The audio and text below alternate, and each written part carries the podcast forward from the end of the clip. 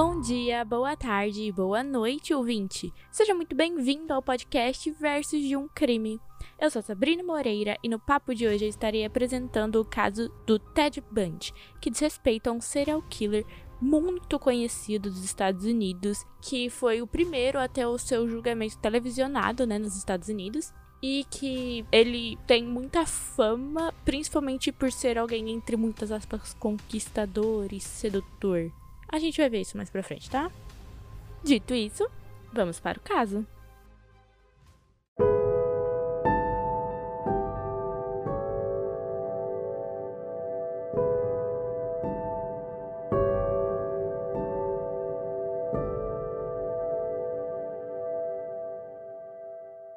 Antes de mais nada, nós vamos para os nossos alertas, que vocês já estão tão acostumados, né? Que no caso do Ted tem realmente bastante alerta de gatilho sobre estupro, sobre tortura, sobre sequestro.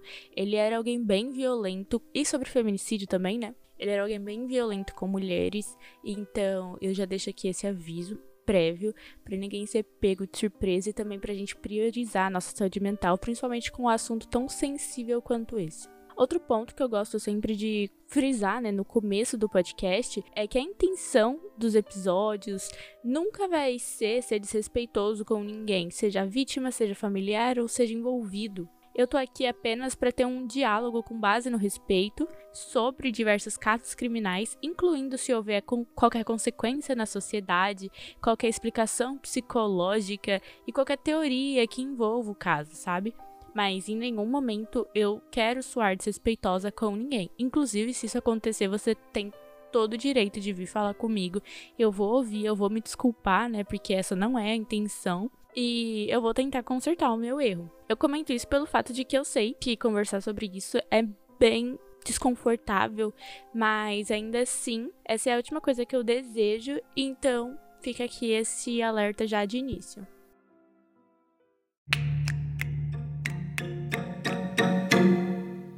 Theodore Robert Bundy, conhecido mais como Ted Bundy, foi um serial killer muito conhecido dos Estados Unidos que foi responsável por sequestrar, estuprar e matar várias mulheres na década de 1970. Mas as chances são de que os ataques dele tenham começado muito antes do que o que ele realmente admitiu o Bundy ele se formou tanto em direito quanto em psicologia e ele utilizou dos conhecimentos dele não só com as próprias vítimas, como também no seu próprio julgamento. Além de sempre tentar chamar a atenção da mídia, utilizando isso ao seu favor.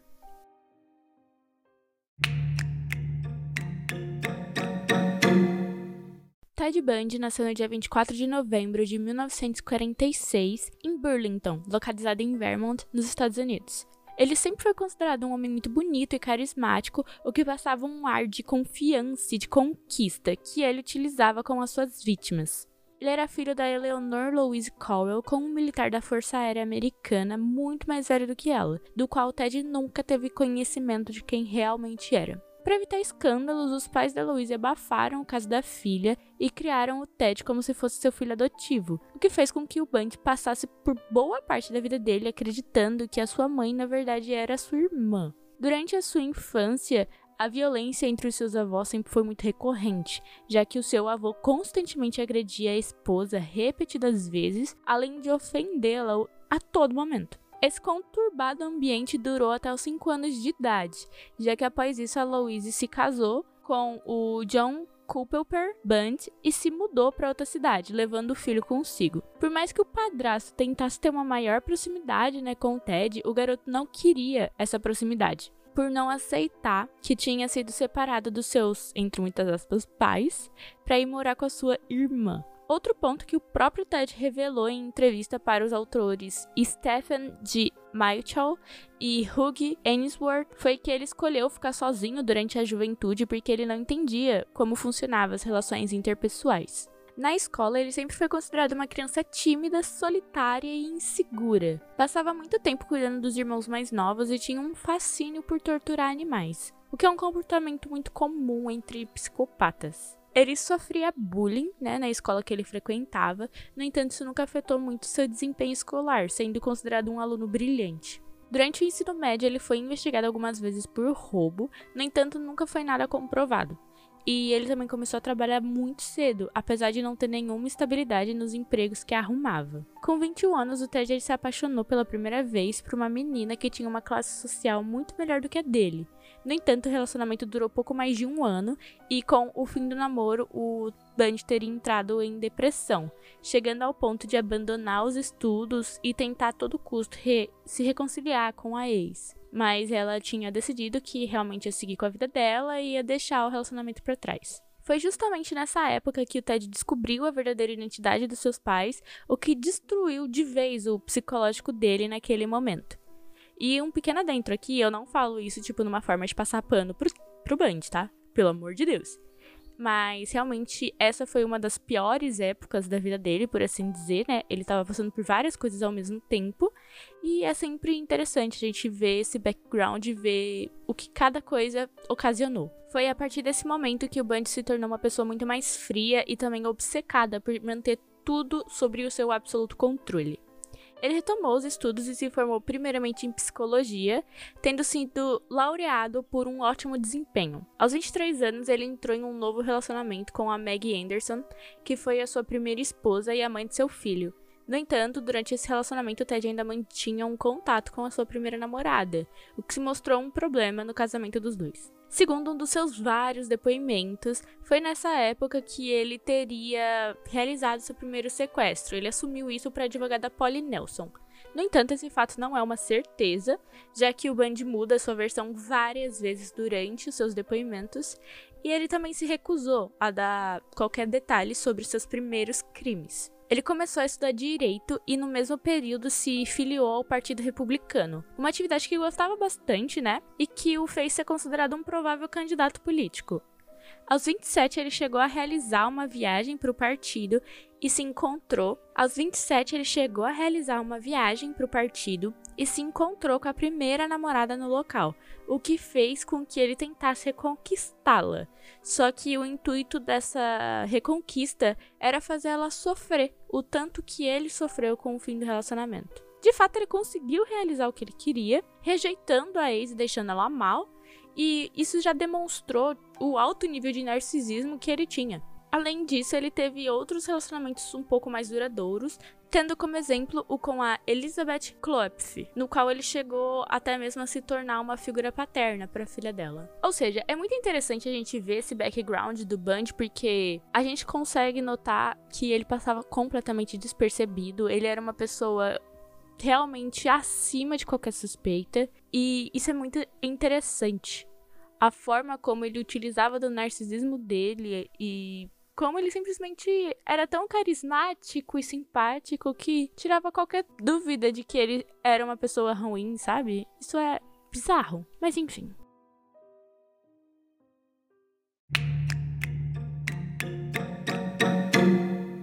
Em 1974, várias meninas começaram a desaparecer dos campos universitários nos estados de Washington e Oregon, regiões próximas à casa do Bundy.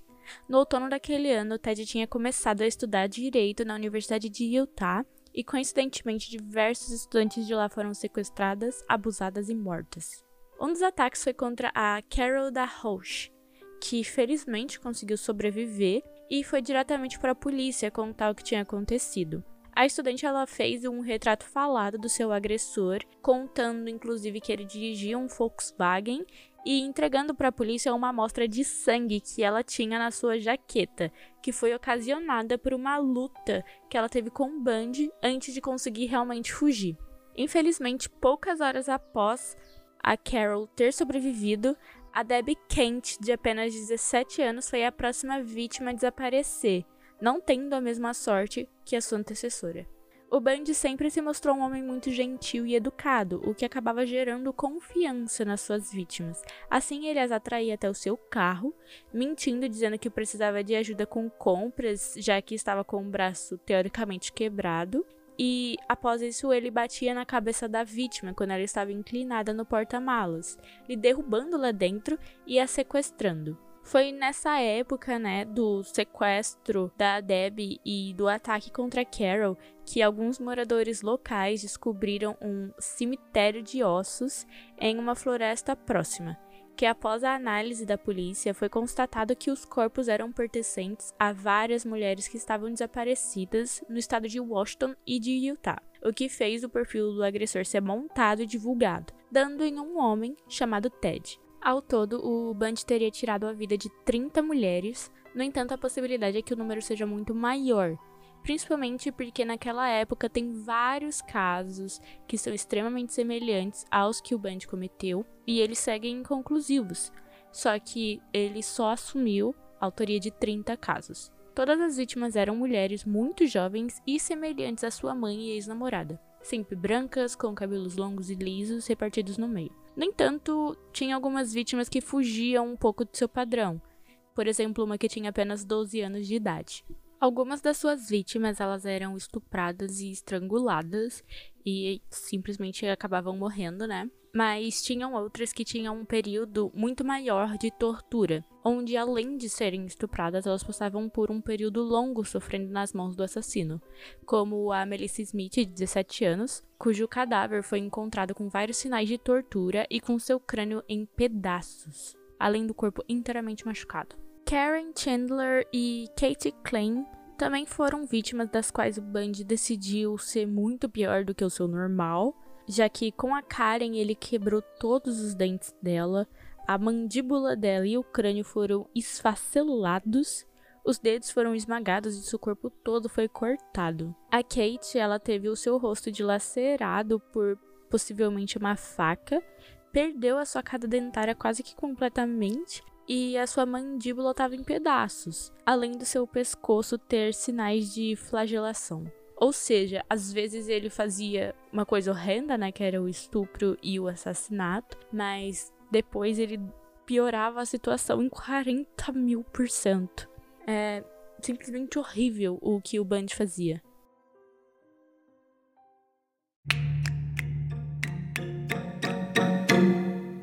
As investigações definitivamente começaram após a polícia de Washington e Utah ter se reunido e chegado até o perfil do Ted, mas não foi necessário muito esforço para encontrá-lo, já que em 1975 o Bundy foi preso pela patrulha rodoviária após ter sido parado por uma blitz e ter tentado fugir do procedimento. No carro, os policiais encontraram algumas máscaras, luvas cirúrgicas, martelos, algemas, um pé de cabra, sacos de lixo e outros itens questionáveis, o que obviamente fez o Ted ser levado para a polícia. Em uma busca mais detalhada no veículo, também foi encontrado fios de cabelos, impressões digitais e evidências sanguíneas de várias mulheres que tinham sido assassinadas. Então, não precisou nem ser uma investigação muito forte sobre um possível assassino em série. Ele por si só acabou caindo na, na mão da polícia aleatoriamente. Após ter sido pego, ele foi condenado pela tentativa de sequestro da Carol e também teria sido julgado pela morte da Karen Campbell, que foi uma das vítimas das quais encontraram evidências né, no carro dele. No entanto, ele fugiu da prisão na cidade de Aspen em 1977 após ter sido autorizado a retirar as algemas para consultar um livro de direito, já que ele estava agindo como seu próprio advogado. Ele se aproveitou da oportunidade para pular do segundo andar e vagou por vários dias, roubando um carro e voltando para a cidade, mas ele foi reconhecido e preso mais uma vez. Entretanto, o Ted ele realmente não estava disposto a desistir. E no dia 30 de dezembro de 1977, ele espalhou vários livros na cama e os cobriu para fingir que estava dormindo.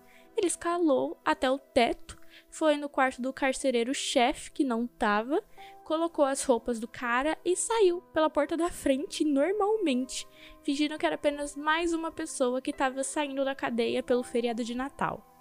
Gente, eu fico impactada que o Ted conseguiu fugir em um curto período de tempo da polícia, tipo, duas vezes. E a galera. Ah, tá tudo bem. Pô, zero segurança, zero segurança o Bundy foi para Denver e de lá ele pegou um voo até Chicago, provavelmente com dinheiro que ele roubou das pessoas até ele chegar em Denver. E os funcionários da prisão só conseguiram descobrir a fuga dele 17 horas depois de tudo ter acontecido. Então o cara já estava até em Chicago. No dia 8 de janeiro do ano seguinte, ele foi para Tallahassee, na Flórida, onde ele alugou um quarto em uma pensão dando um nome falso. Uma semana depois, ele invadiu uma casa de fraternidade e agrediu, violentou e assassinou quatro estudantes.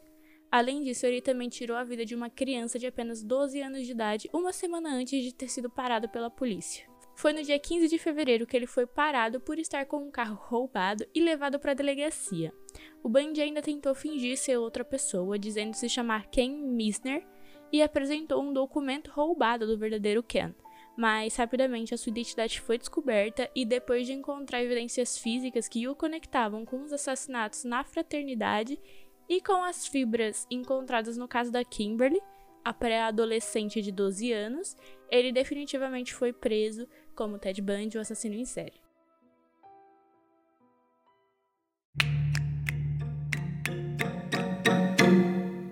O Ted se defendeu em julgamentos em Utah, Colorado e Flórida, enquanto a polícia unia vários restos mortais de diversas vítimas que davam no Bundy. Durante o julgamento, ele ainda conseguiu ter muito apelo público e reuniu vários fãs, principalmente mulheres, o que me deixa totalmente chocada, porque ele atacava mulheres, ele tinha um ódio pelas mulheres muito grande por conta de todo o passado dele com a mãe e com a ex-namorada, um puro de um ego ferido, mas mesmo assim ele conseguiu unir uma legião de fãs femininas que me deixa completamente chocada. É incrível ver como isso aconteceu e tudo só porque ele tinha uma carinha bonita e era carismático. Pelo amor de Deus, mas, de qualquer forma, mesmo com várias apelações, ele foi sentenciado culpado pelo assassinato de 36 mulheres no dia 23 de julho de 1979, após sete horas de deliberação, recebendo a pena de morte. Quando a sentença foi declarada, Ted ele não expressou nenhum tipo de emoção, como se aquilo não o afetasse. Ele teve seu segundo julgamento em 7 de janeiro de 1980 em Orlando, onde dessa vez ele optou por ter dois advogados. Por mais que a defesa tenha tentado provar a insanidade, o Bundy foi sentenciado à pena de morte mais uma vez. Então ele tinha duas sentenças de morte para cumprir ali com a polícia. Seria legal, né, reviver ele para ele cumprir a segunda sentença, mas infelizmente é impossível. Por mais que o número confirmado seja de 36 vítimas, a polícia estima que o número possa chegar a 65 vítimas. Nessa lógica, a polícia acredita que o seu primeiro assassinato ocorreu quando o Bundy tinha 14 anos e a sua vítima teria sido um de seus vizinhos, que era uma criança de apenas 8 anos de idade. Todos esses casos, eles tinham o Bundy como uma proximidade, né? Eles estavam em um local perto ou era na mesma época de atuação, por isso que a polícia acredita que ele tinha um envolvimento, além do modus operandi ser muito semelhante o Ted ele foi encaminhado para o corredor da morte da prisão estadual da Flórida, onde ele permaneceu por quase 10 anos. Durante esse período, ele concedeu várias entrevistas para jornalistas, onde ele falou francamente sobre os seus crimes e tentativas de fugir da prisão, como se isso fosse algo a ser, sei lá, comemorado, elogiado. A sua execução aconteceu no dia 24 de janeiro de 1989, onde mais de duas mil pessoas aguardavam do lado de fora da prisão ansiosamente com vários cartazes e camisetas pela morte definitiva daquele serial killer. Não querendo pegar lados, porque normalmente vocês sabem que eu não faço isso, mas eu com certeza seria uma dessas pessoas. Eu sempre tento aqui ser o mais neutra possível, comentando, fazendo alguns poucos comentários, né? Mas comentando o caso por si só. Mas realmente o Ted Bundy ele me pega um pouco. Não que os outros não peguem, mas ele me pega muito mais porque eu fico chocada. É muito chocante que, além dele ser o escroto, ele ainda conseguia fugir várias vezes da polícia como se fosse fácil. Eu fico absurdamente passada, por assim dizer.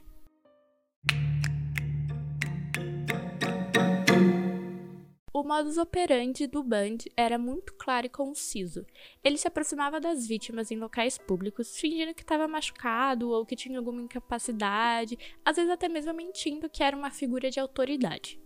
De toda maneira, ele agia de uma forma muito gentil e atraía as vítimas até o seu carro, onde ele atacava a vítima na cabeça até que ela ficasse inconsciente e as levava para algum lugar recluso onde ele realmente realizava o estupro, a tortura e as matava. Ele ainda tinha o costume de retornar a algumas cenas do crime, ajeitando o local e tinha relações sexuais com os cadáveres em decomposição, até a fase de putrefação, ou até os animais terem mexido nos corpos. Outro ponto que também era bem frequente é que ele chegou a decapitar ao menos 12 das suas vítimas e manteve algumas das cabeças no seu apartamento como se fosse uma lembrança antes de descartar. Segundo o assassino, ele chegou até mesmo a usar a lareira da ex-namorada para incinerar a cabeça decepada de uma das suas vítimas, a dona Manson. Isso é absurdo. E esse cara tinha uma legião de fãs. É que nem quando a gente olha pro Richard Ramirez, que também tinha uma legião de fãs, você não entende como que alguém consegue ser fã desse cara. Sabe? É, é absurdo. Ele assumiu que quando descartava os corpos, ele levava para locais pré-selecionados, normalmente a uma distância considerável de onde ele tinha sequestrado a vítima. No local, ele queimava as roupas da mulher e tirava foto dos corpos. Nos casos mais antigos, ele tinha um costume de invadir a casa da vítima ao invés de abordá-la em locais públicos, mas ele optou por seguir por esse outro caminho, talvez pensando que era algo menos óbvio, o que de fato realmente era. Quem ia imaginar que você ajudar a colocar compras no carro de alguém ia te levar para sua morte? E querendo ou não, invasão residencial acabava sendo algo meio, entre muitas aspas, comum. Olha o Richard, ele fazia isso sabe? Então, realmente era algo menos óbvio. Era mais difícil de você identificar esse modus operandi.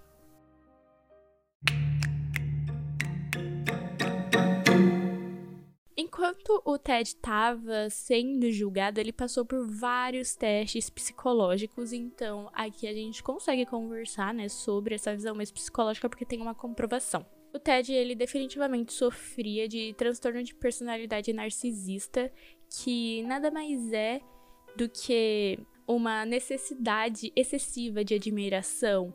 Ele tinha um desrespeito pelo sentimento dos outros, uma incapacidade em lidar com crítica e um senso de direito muito exagerado. Por exemplo, quando ele a ex-namorada dele terminou com ele, ele criou um ódio por ela muito grande. Por algo mínimo, é um fim de um relacionamento. E ele fez o favor de reconquistar ela só para fazer ela sofrer, o que já demonstrava o, o transtorno dele, sabe? Realmente é meio difícil, porque de qualquer forma, eu não acho. Isso é uma, é uma opinião pessoal minha. Eu não acho que seja tão difícil assim identificar um narcisista, mas obviamente precisa de um profissional falando que essa pessoa realmente é um narcisista, mas eu acho que não seja tão complicado assim identificá-lo. Porém, ainda assim, o Ted ele passou despercebido durante toda a vida dele. Isso me deixa meio um pouquinho chocada, porque ele podia ser sim uma pessoa gentil, carismática e tudo mais, mas ele sempre demonstrou que ele era uma pessoa extremamente narcisista. E isso sempre passou despercebido, o que é meio estranho, ao meu ver, ao menos. Não sou nenhuma profissional, então eu não posso falar com total certeza. Mas, de qualquer forma, além do transtorno narcisista, ele foi diagnosticado com um grave quadro de esquizofrenia, porque ele mudava de humor repetidamente. Honestamente, eu não sabia que esquizofrenia tinha essa mudança de humor, mas ele realmente foi diagnosticado com esquizofrenia, além de ter sido considerado uma pessoa impulsiva que não demonstrava nenhuma emoção, histérico, com dupla personalidade, imaturo, obsessivo, egocêntrico e com mania de perseguição. Gente, ele foi. Tipo, o quadro dele, depois de ter passado com vários psicólogos enquanto ele estava na cadeia, tipo, era só ladeira abaixo. Não é surpresa o que ele se tornou. Mas de qualquer forma, é tipo, caramba, sabe? Tem uma frase que o próprio Ted falou para as autoridades que eu acho, tipo, absurda, mas eu acho absurda porque é verdade. Que ele falou assim, abre aspas, Queremos acreditar que conseguimos identificar pessoas perigosas, mas o mais aterrador é que não podemos. As pessoas não se dão conta que convivem com assassinos em potencial. Isso é um fato. Ninguém se dava conta que convivia com um puta de um serial killer do lado, que era o Ted Bundy. Absolutamente ninguém. Ninguém pensou por um mísero segundo. Nossa, esse cara é meio desprezível, no mínimo. E isso é absurdo, porque se você parar pra pensar, a gente realmente não percebe. Por mais que a pessoa dê sinais.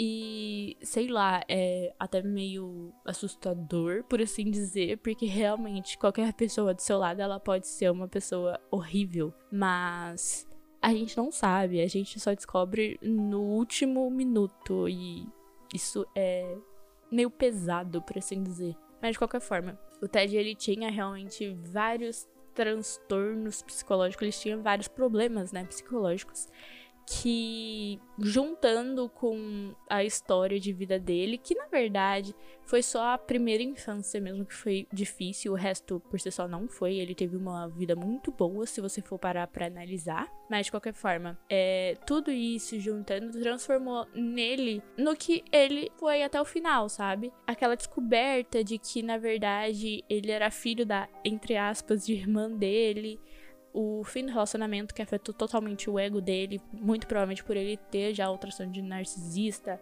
A primeira infância, ela realmente conta muito na vida de uma pessoa, mas obviamente nada disso justifica, tá? Não quero que vocês pensem que eu estou justificando o que ele fez, mas você compreenda, sabe? Tudo isso juntando, além do fato de ele ser quem ele era, porque ele era daquela forma, né? Ocasionou no Ted Bundy um dos maiores serial killers dos Estados Unidos. E que foi o primeiro a ter o seu julgamento televisionado.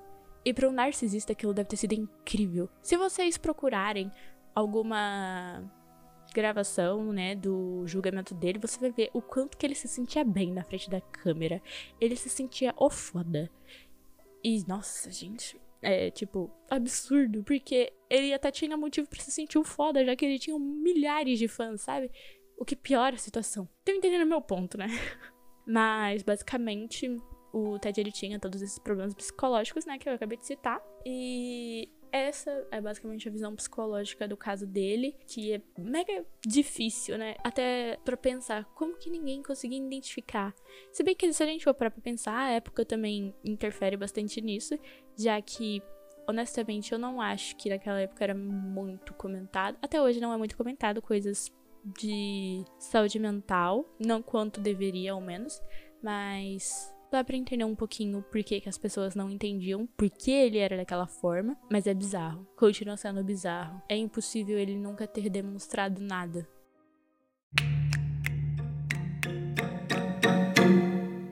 Concluindo, né, o Bundy ele foi levado para cadeira elétrica na prisão estadual da Flórida e foi executado no dia 24 de janeiro de 1989. Em setembro de 2019, a Cheryl Thomas e a Karen Prior duas vítimas que conseguiram sobreviver ao ataque dele na fraternidade lá na Flórida falaram durante um programa que ele tinha quebrado todos os ossos da face da Karen, por exemplo, e que mesmo assim ela tinha conseguido se defender. Então, o braço dela acabou sendo quebrado enquanto ela estava se defendendo. Ela também fala que foi salva pelos vizinhos que tinham ouvido que tinha algo errado na casa. E foi assim que o Band fugiu. Então, provavelmente ele teria realmente matado ela se os vizinhos não tivessem tentado chegar na casa, né? E elas contaram toda essa história sobre o ataque com mais detalhes. Sobre as mulheres com quem o Band se relacionou, né? Eu não encontrei muita coisa, então não tem como eu me aprofundar um pouco nisso. Mas ficou meio que por isso mesmo, sabe? Ao meu ver, elas só simplesmente saíram da, da mídia e não quiseram mais ter nenhuma conexão, o que é muito compreensível, na verdade.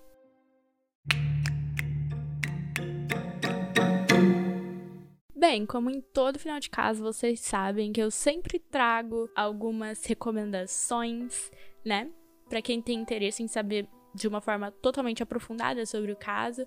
Então bora lá, porque do Ted Bundy o que não falta é referência. Tem o livro da biógrafa Anne Rule, que inclusive conhecia o Bundy. No livro dela, ela descreveu ele como um sociopata sádico que tirava prazer da dor de outros seres humanos e do controle que exercia sobre as suas vítimas ao ponto da morte e até depois. E tem falas do próprio Bundy no livro, tem falas do advogado Paul Nelson. É um livro muito interessante, tá? Recomendo bastante para quem quiser. O nome do livro é Ted Bundy, Um Estranho ao Meu Lado. É maravilhoso, realmente. Aí nós temos vários filmes e séries documentais que tem, por exemplo, Ted Bundy, Mente Assassina, que é um filme policial de 2022. Band, A Confissão Final, que é um filme com o Luke Kirby. Ted Bundy, As Sobreviventes, é uma série documental com foco nas mulheres que sobreviveram aos ataques. A Irresistível Face do Mal, que é um filme com o Zac Efron, que é acho que um dos mais conhecidos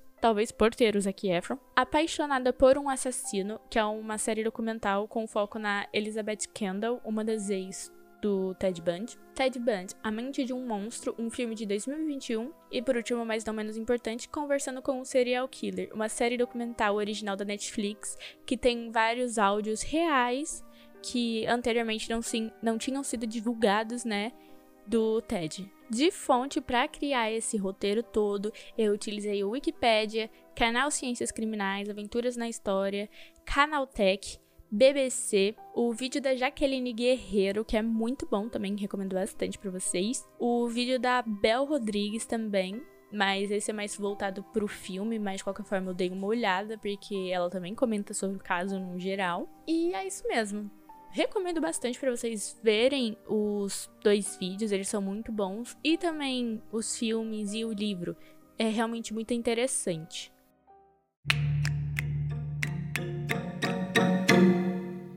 Por hoje, nós ficamos por aqui. Eu espero que você tenha gostado desse episódio.